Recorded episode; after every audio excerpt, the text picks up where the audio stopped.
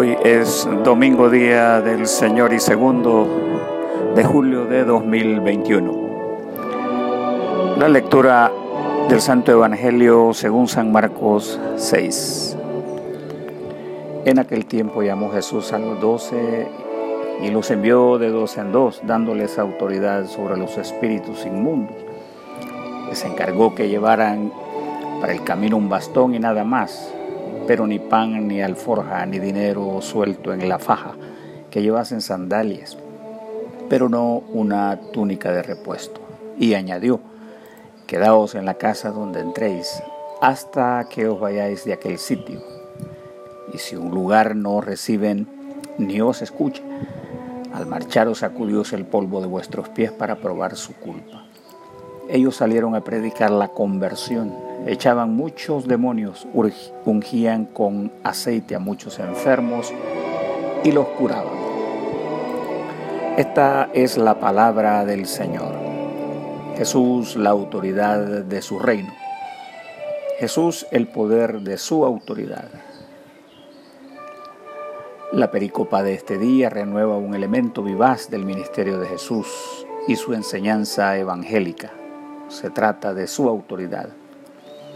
Mucho de su ministerio está fundado en este elemento sustancial. Contrario a lo que muchos creen y esperan, no se menciona para el caso las obras portentosas expresas, como en otro momento hemos estudiado. El dinamismo del poder en acción, el sometimiento de todas las cosas bajo la implacable capacidad de su fuerza sobrenatural. Desde su iniciativa se le llama de dos en dos y les otorga autoridad. Expresión del griego exousia para referirse a la fuerza basada en la legalidad o el poder del argumento. La expresión usada en Marcos contraviene la figura errada que muchos presumen en la práctica del Evangelio. Más bien se trata de una influencia capaz de mover los mecanismos de acción y voluntad del hombre. En Jesús, estas acciones son para el ejercicio del bien y así dar cumplimiento al propósito redentor de Dios para el mundo y su reino. Demuestra poseer Jesús toda autoridad, o sea, de una calidad superior a la de cualquier hombre e institución reconocida, incluyendo la antigua religión con sus preceptos. Es un poder capaz de mover los cimientos del mundo, sobre todo convencer el corazón del hombre para que actuara con amor favoreciendo el bien, las intenciones de Dios y al prójimo. Se debe aclarar que hay diferencia con el poder común conocido por nosotros por sus efectos devastadores en muchos casos. El poder para muchos, con el afán de ejercitar, son capaces de elaborar mentiras, de hacer uso de las artimañas de la manipulación, decir medias verdades, el poder tiene la cualidad del ejercicio coercitivo, o sea, emplear el uso de la fuerza para someter a la parte deseada bajo sus órdenes. Se aclara que el poder ejercido en Jesús también, eh, bajo la expresión griega dunamis, que es empleada eh, constantemente en los evangelios, se refiere a uno del más alto poder, cual no tiene comparación. Aunque el ejemplo de estos tiempos ese poder también es ejercido por los países débiles cuando son agredidos por el bestial poder de las armas de los más fuertes. Es un modelo del poder comúnmente ejercido por el hombre. Con su autoridad, Jesús evidencia el cumplimiento de una fuerza basada en un auténtico modelo de vida, predicada con el ejemplo. Se trata de una ruta constante donde reina la verdad como una actitud de vida y donde no hay forma de variante proponer en acción la persuasión, cual fuerza argumentativa que apela a la razón y convence al hombre con la verdad. Es esta fuerza la que mueve el reino de Dios, la buena voluntad de los hombres. A los discípulos les es concedida su autoridad y dice sobre los espíritus inmundos o demonios. En el griego se usa eh, la voz demonium y puede significar deidades espirituales y hablando extensivamente, la raíz da io, curiosamente, significa distribuir fortunas. Además se refiere a un espíritu sobrenatural de naturaleza maligna. Es importante que estas entidades revelan su manifestación en el dinero, fruto de la codicia de todos los tiempos que no respeta códigos, y muy presente en las instituciones humanas, religiosas, gobiernos, redes sociales, etc. Jesús conoce que las intenciones humanas a menudo son impulsadas por el interés del dinero, algo que a menudo evidencia el actual sistema por nosotros conocidos. También en el texto indica aún Jesús proponiendo suplir las necesidades más básicas del hombre. El apoyo, el hospedaje, sandalias, el sustento sería una extensión que la gente no dudaría en compartir al observar sus intenciones muy justas de sumisión. Dicho en otras palabras, el mundo actual ofrece mucho más para la ilusión que para las necesidades básicas del hombre. Como un ejemplo, un supermercado con el alarde de 10.000 artículos o productos rebasa escandalosamente lo necesario para una vida con normalidad. Las tiendas en líneas que superan productos inimaginables también generan más necesidades, las cuales no conocen límites. Contra la amenaza extralimitadas, en cualquier sentido, el maestro de Galilea le da autoridad contra la impureza de este mundo. De él se dice, por eso Dios le dio el más alto honor y el más excelente de todos los nombres, para que ante ese nombre concedido a Jesús, doblen rodillas en el cielo, en la tierra y debajo de la tierra, como afirmando que en él reside la más grande autoridad jamás conocida. El mensaje de conversión sigue vigente para todos. Eso no despega su dedo del reglón, el arrepentimiento sigue siendo su objetivo inmediato, especialmente con el pueblo del antiguo pacto Israel, debido al momento crítico que provocó un juicio específico a todos los actos desobedientes y rebeldes contra Dios, quien había manifestado por muchos siglos su bondad y misericordia. Su propósito es apelar a la conversión ante la inminente llegada del juicio, el cual acaeció históricamente durante el año 70 después de Cristo, o sea, una generación después de su partida, por la fuerza del general Tito Flavio Vespasiano, encomendado por su padre el emperador César Vespasiano Augusto. Venían tiempos desoladores, la ciudad y el pueblo serían literalmente raídos y esparcidos por el mundo.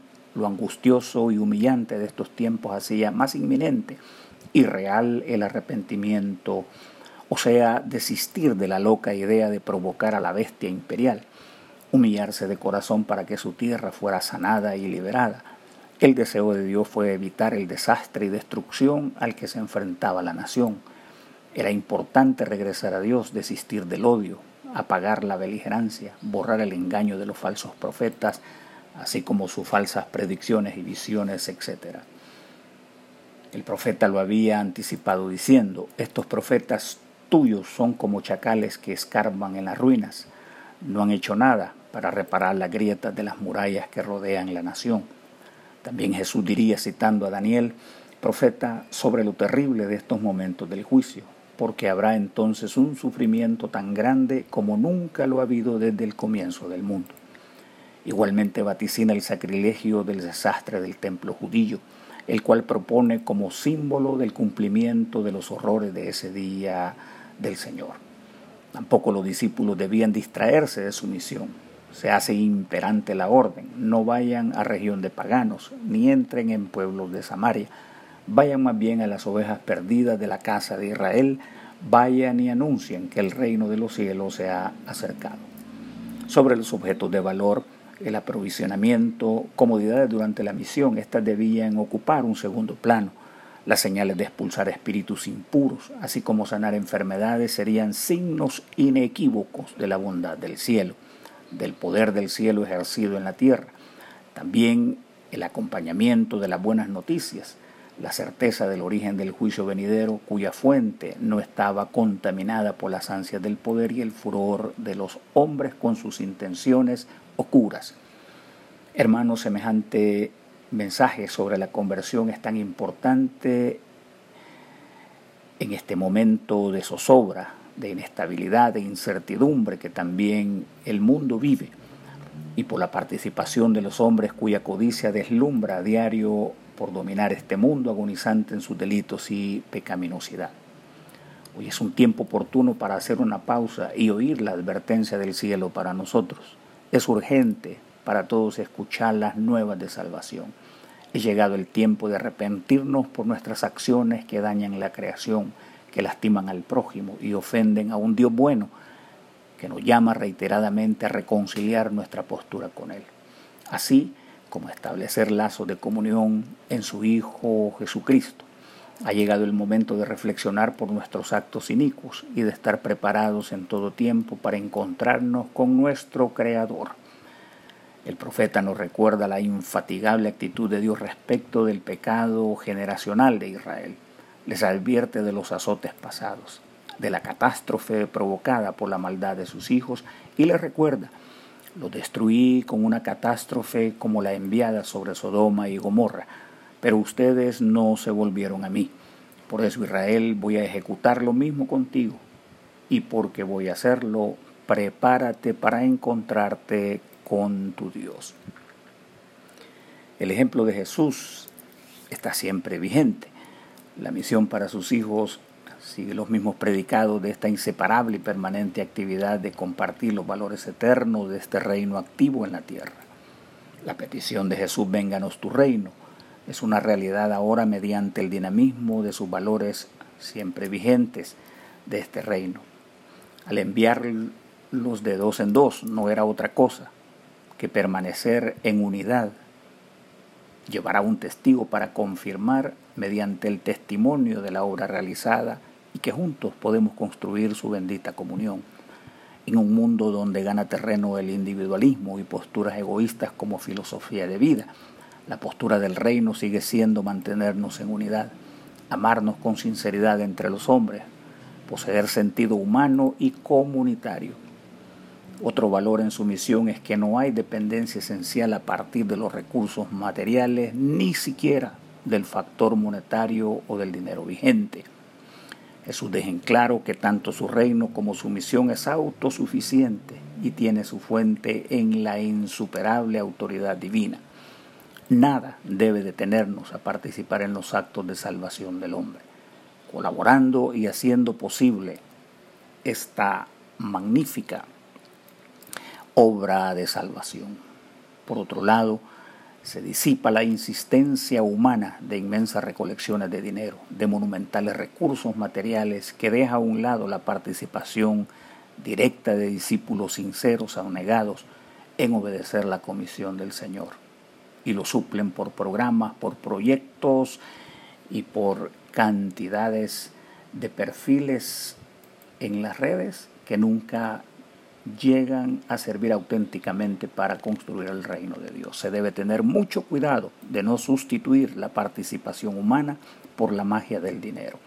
Recordad también que nos aguardan los enfermos, los moribundos, los abandonados, los sin empleo, los inmigrantes. Ellos, los sufrientes por la epidemia, el mundo tiene abundancia de necesidades. Ahí hay siempre un campo en espera de nuestros pies y manos que se entregan y obedezcan a la autoridad del Señor. Recordad además que este Jesús nos llama al ejemplo, a una vida de sencillez, humildad y entrega. No requerimos de mejor argumentación para obedecer con reverencia a su llamado. Jesús es nuestro mejor ejemplo para la vida. No hay mejor argumento que este ejemplo de fiel servicio que nos dejó. Oremos.